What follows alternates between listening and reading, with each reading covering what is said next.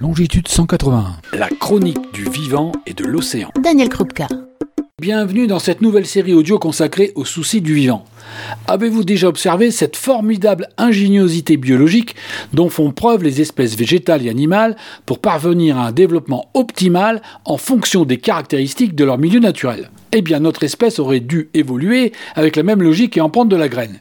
Mais contrairement à l'arbre qui doit se contenter des nutriments à portée de racines, ou au fauve limité par les limites de son territoire, l'homme a progressivement étendu son terrain de chasse à la planète.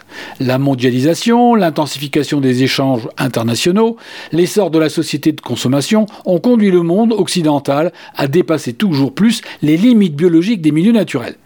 Et en conséquence, les systèmes de gouvernance se sont adaptés à cette évolution et se sont dotés de règles souvent contraires aux principes régissant le vivant. La surexploitation des ressources naturelles est encouragée par le système politique, autorisée par le système juridique et motivée par le système économique sans respecter les mécanismes de la nature. Or, nous ne pouvons pas établir une société pérenne si les lois que nous établissons pour nous gouverner sont incompatibles avec celles qui régissent le système Terre et donc conduisent à son effondrement.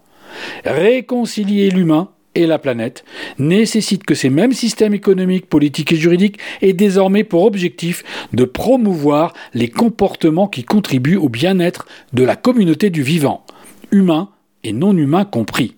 Dans d'autres pays, et notamment en Amérique du Sud, le mouvement pour les droits de la nature a pris de l'ampleur et instaure une dynamique d'espoir. C'est le cas de l'Équateur, qui a reconnu en 2008 les droits de la nature dans sa constitution, suivi en 2010 par la Bolivie, qui à son tour a promulgué une loi des droits de la terre-mère.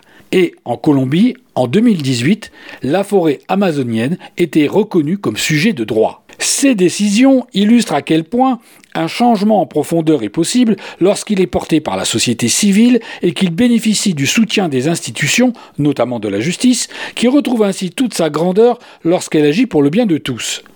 N'est-ce pas exactement le genre de récit que nous espérons voir naître en France?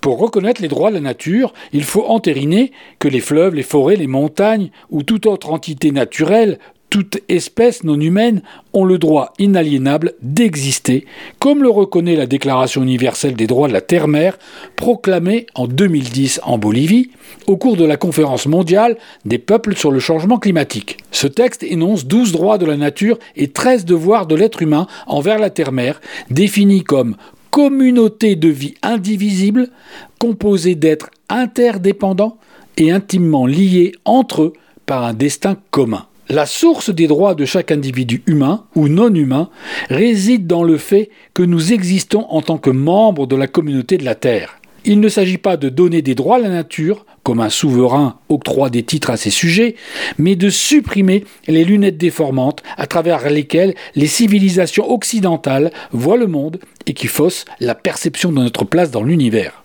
Si nous revendiquons et protégeons les droits humains, la logique nous impose de reconnaître simultanément ceux des autres membres de la communauté du vivant. En suivant ces préceptes, nous pourrions alors utiliser les institutions, en particulier les tribunaux, pour inciter les humains à se comporter de manière à contribuer à la santé de la communauté de la Terre. Il faut bien comprendre que ces lois empêcheraient simplement que les activités humaines impactent de manière irréversible le fonctionnement des écosystèmes et compromettent leur existence et donc la nôtre. Car jusqu'à maintenant, l'obscurantisme des dogmes économiques et industriels nous a aveuglés, essayant de faire croire qu'il existerait une concurrence entre la protection de la nature et les droits humains. Mais la seule concurrence qui existe est celle entre les dominés et les dominants, qu'ils soient humains ou non humains. Notre modèle occidental n'a pas fait qu'imposer des objectifs de croissance contraires aux limites planétaires, en puisant dans les ressources naturelles. De la même manière, il a réduit les hommes au statut de ressources humaines. L'alerte des scientifiques sur la situation planétaire est donc un appel à se débarrasser de cette vision utilitariste de la nature et d'inscrire l'harmonie avec le vivant comme condition sine qua non de la pérennité de nos sociétés humaines et de l'égalité entre tous, humains et non humains. En termes juridiques, il s'agit donc ici d'énoncer un nouvel écosystème de droit qui protège efficacement les intérêts de l'ensemble des espèces et d'instaurer des organes de gouvernance et de règlement des litiges qui garantissent aux défenseurs de la planète de pouvoir la défendre. Ah, je vous entends déjà me dire que cela remettrait en question les principes humanistes et la garantie des droits fondamentaux humains au profit des droits de la nature. C'est une aberration, tant notre interdépendance avec le vivant est une évidence. L'histoire nous montre que le droit est une fiction en constante évolution. L'humain façonne les règles sur lesquelles repose la société, il les modifie selon ses aspirations, l'évolution des mœurs et les aléas politiques. Nos lois peuvent être un moyen de libération comme d'oppression. Retrouvez et podcastez cette chronique sur notre site fréquence